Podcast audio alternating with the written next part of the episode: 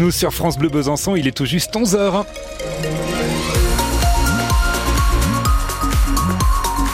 Et c'est l'heure de retrouver les infos avec Dimitri Imbert qui nous rejoint. Bonjour Dimitri. Bonjour. Pour ce qui est du ciel, une certitude, ce sera très humide, de la pluie tout au long de la journée. Vous pourrez vous dire qu'il fait 12 ce matin. On aura effectivement jusqu'à 11 pour les maxi à Besançon, 12 à Vesoul, 7 à Pontarlier. Mais attention, ça chute à partir de 16 heures avec le retour de la neige en fin de journée. Ça roule bien pour le moment, il n'y a aucune inquiétude à avoir. Hein. À 11 heures, pas d'accident, pas de ralentissement.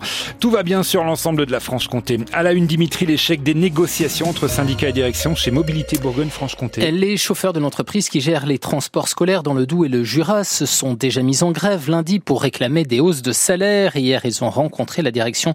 Mais les discussions n'ont rien donné. On aura donc sans doute une nouvelle journée de grève dans les transports scolaires la semaine prochaine, le vendredi 26 janvier.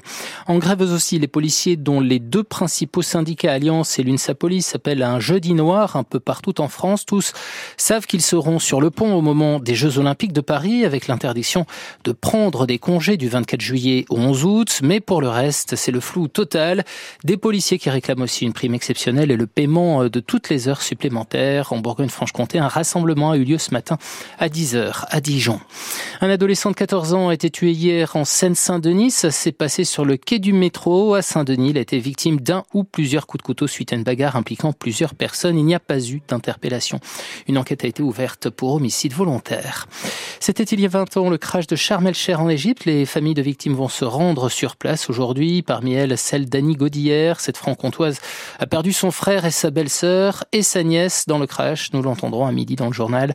L'appareil de la Flash Airlines s'était écrasé en mer Rouge le 3 janvier 2004. Il y avait eu 148 morts et depuis l'enquête et l'enquête n'avance plus.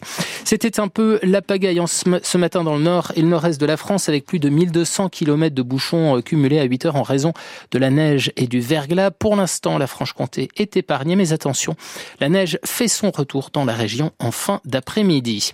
5 buts d'écart, victoire facile hier pour le SBF face à Saint-Amand, face au 12e du classement. Les handballeuses byzantines se sont promenées puis relâchées en fin de match. Score final 29 à 24.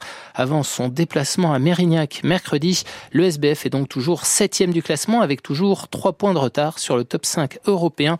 Le résumé du match est à retrouver sur francebleu.fr. Besançon.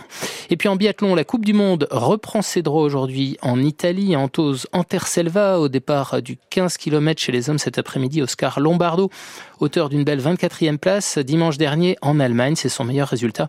Et le jurassien Quentin Fillon-Maillet, euh, qui lui euh, fait une saison plutôt en demi-teinte, il n'est que 17e au général de la Coupe du Monde cet hiver, et il avait zappé la dernière étape en espérant revenir à un meilleur niveau.